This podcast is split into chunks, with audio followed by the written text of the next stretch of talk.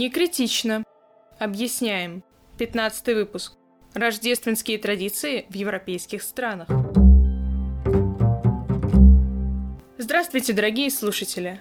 Это наш рождественский выпуск, который посвящен теме Рождества, но Рождества не нашего православного, а скорее европейского. Мы могли быть с ними знакомы, если вы когда-нибудь на рождественские праздники были в странах Европы или Америки, или, возможно, в каких-то фильмах и спектаклях тоже достаточно часто подробно показывают этот праздник. Я думаю, Одним из первых атрибутов Рождества и Нового года, который нам вспоминается, это большая наряженная рождественская ель. Конечно же, с подарками под ней. Действительно, это атрибут празднования Рождества во многих странах мира, возникший в раннее новое время в германских и англосаксонских традициях. А в России распространение эта традиция получила лишь в 19 веке. Обычно рождественское дерево это ель, но может также встречаться пихта или сосна. А сейчас популярны специальные искусственные имитации всевозможных цветов и размеров, то очень даже экологично. Сейчас мы также украшаем рождественскую елку всякими игрушками, мишурой и гирляндами для большей праздничности, но так было не всегда.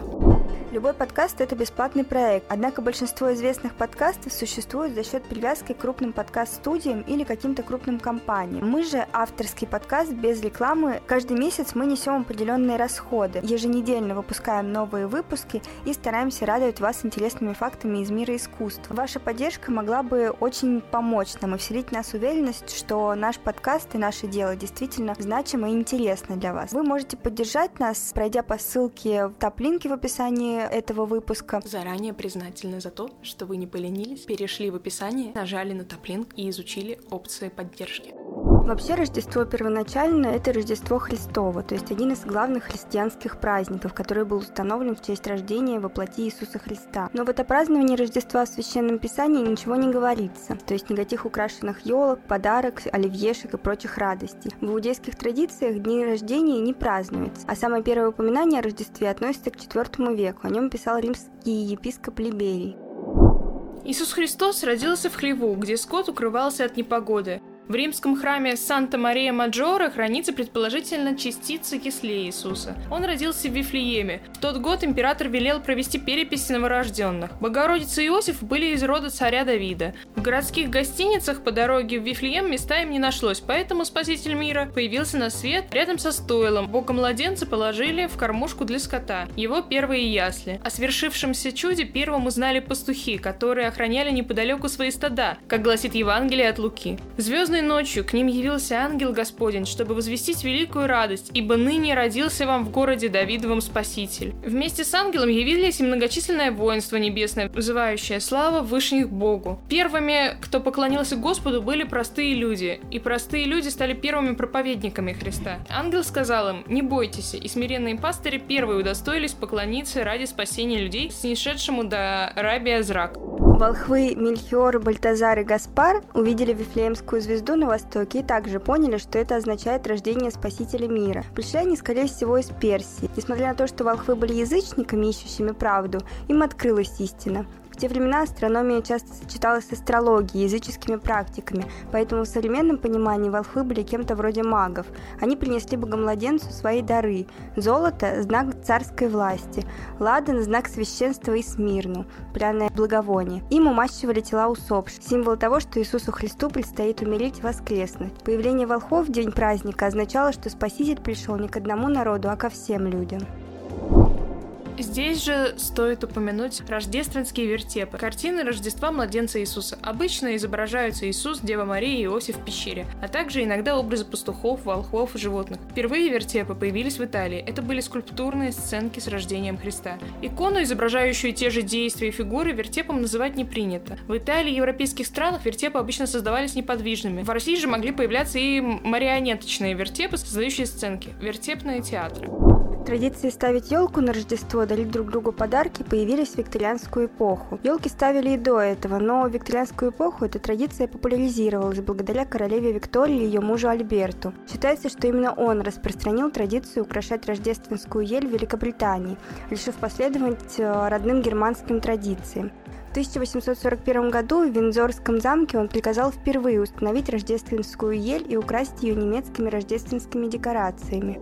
Один из важных символов Рождества, связанный с рождественской елью – Вифлеемская звезда. Это звезда, показавшая волхвам путь колыбели Иисуса. Звезду мы обычно ставим на верхушку рождественской елки. Она также присутствует на иконе Божьей Матери неопалимая купина в виде восьмиконечной звезды. А раньше ее также устанавливали на купола первых церквей. Если пройтись по елочным игрушкам, то ангелочки и колокольчики должны быть символом напоминания о возвещении рождения Христа, а свечи символизировали божественное сияние. За 12 дней до Рождества также часто выставляли одинокую горящую свечу в окне, которая символизировала, что в этом доме есть еда и кровь для путников. Что касается нашего любимого, подарков, то в викторианскую эпоху производство подарков также стало массовым. То есть теперь даже люди среднего класса могли позволить себе такую роскошь. Именно средние и высшие классы были основоположниками обычая обмениваться рождественскими подарками. В это время появился обычай, при котором взрослые дарили детям самодельные или покупные подарки. Если вам нравится то, что мы делаем, подпишитесь на наши соцсети, потому что там еще больше материала, особенно в Инстаграме и Телеграме. Задать интересующий вас вопрос вы можете через форум Топлин линк, ссылка в описании к этому подкасту, или на Яндекс.Кью. Наше сообщество подкаста «Не критично» очень легко гуглится через системы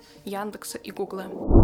Также идея о Санта-Клаусе и его современном виде появилась именно в викторианскую эпоху, а не в США, как многие почему-то считают. Санта приходил к детям в канун Рождества и складывал подарки под рождественскую ель. Прообразом Санты является общехристианский святой Николай Чудотворец. Согласно житию, святой Николай ночью подкинул кошелек с деньгами в дом некоего бедного горожанина, который, имея трех дочерей и не имея денег на приданное, задумал продать одну из них в публичный дом, чтобы иметь возможность выдать остальных замуж. Детям, разумеется, рассказывали просто про тайный подарок на приданное бедной девушке. На западноевропейской почве возникла легенда, что святой Николай бросил кошелек в каминную трубу, и он упал в чулок, оставленный для просушки перед камином. Ну и, собственно, мы видим все традиционные атрибуты Сан. Носок, камин, подарки. А еще он ездит на санях с оленями. В североамериканской и менее распространенной европейской традиции это группа из девяти северных оленей, которые тянут сани Санты, развозящего рождественские подарки.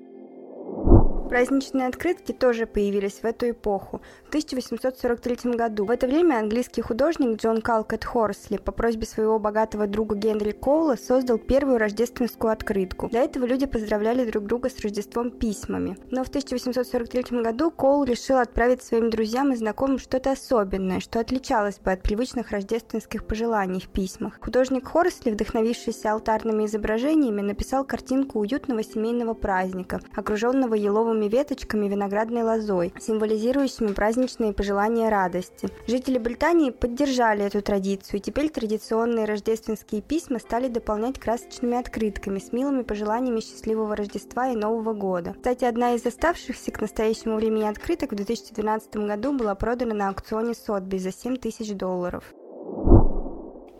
Я думаю, в принципе, хорошая идея какие-то из этих открыток разместить в Инстаграме. То есть, э, дорогие слушатели, будьте готовы к тому, что их надо будет оценить, увидеть, поставить лайк. Кроме того, надо сказать, что помимо милых рождественских открыток с изображением семейных празднеств, в викторианскую эпоху были также популярны открытки с мертвыми птицами, так как они символизировали детей, замерзших насмерть в лесу. Такие открытки должны были вызывать чувство сострадания, напоминать о благотворительности, ведь Рождество в викторианскую эпоху стало временем благотворительности. По другой версии, это могли быть пожелания счастья и удачи, так как пристрелить королька или дрозда зимой считалось хорошей приметой. Также изображали лягушек, насекомых и прочие странности. Думаю, самые интересные и странные открытки мы выложим в наш инстаграм.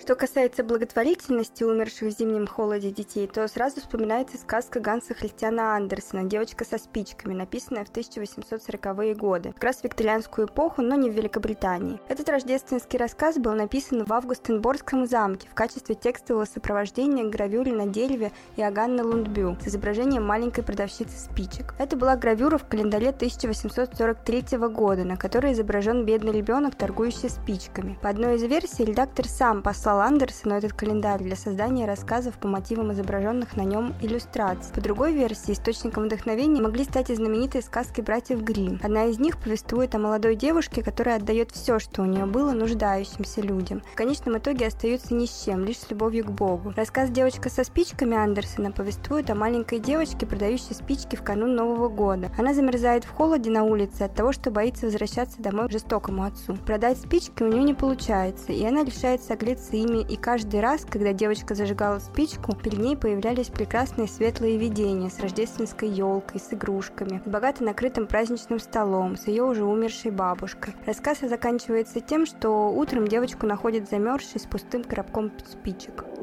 Ну, довольно-таки, я бы сказала, пробирающая до костей э, история, до мураш. Если обратиться непосредственно к английской литературе, то все мы помним рождественские повести Чарльза Диккенса, написанные также в 40-е годы 19 века. Это сборник, состоящий из пяти повестей, выходивших отдельно к Рождеству. Но история их возникновения имеет под собой социальную проблематику. В феврале 1843 года представитель прогрессивной английской интеллигенции ученый-экономист Саутвуд Смит, который также был членом комиссии по вопросам детского труда, написал Диккенсу с просьбой воспользоваться своим авторитетом любимого всеми писателя и выступить в печати с текстом о проведении закона об ограничении рабочего дня на заводах и фабриках, насколько понимаю, для детей. Ну, не только. В этот период условия труда были довольно ужасающие. К тому же в XIX веке вовсю эксплуатировали детский труд. Диккенс поддерживал взгляды Саутвуда, но решил написать не манифест или памфлет, а выступить в качестве писателя и создать цикл рассказов, которые должны были обратить внимание общественности на ужасные условия труда. Он писал Смиту, не сомневайтесь, что когда вы узнаете, в чем дело, и когда узнаете, чем я был занят, вы согласитесь с тем, что молот опустился силой 20 раз, да что там, в 20 тысяч раз больше, нежели та, которую я мог бы применить, если бы выполнил мой первоначальный замысел. Эти рассказы были приурочены именно к Рождеству, также и по причине, что англичане очень любили этот праздник. К тому же же Рождество было связано с определенными нравственными представлениями о прощении и примирении врагов, забвении обид, установлении мира и доброжелательных отношений. Эти повести были задуманы как некоторая социальная проповедь в художественной форме. На этом рождественский выпуск заканчивается, но оставайтесь с нами, потому что впереди вас ждет выпуск про наш российский, советский, в том числе, Новый год. Мы расскажем, как его праздновали, какие были особенности и в чем все-таки разница между Дедом Морозом и Санта-Клаусом? Выпуск выйдет прямо 31 декабря, рано утром, поэтому вы точно успеете его послушать, где бы вы в этот день ни находились. Оставайтесь с нами. Подписывайтесь на наши соцсети. thank you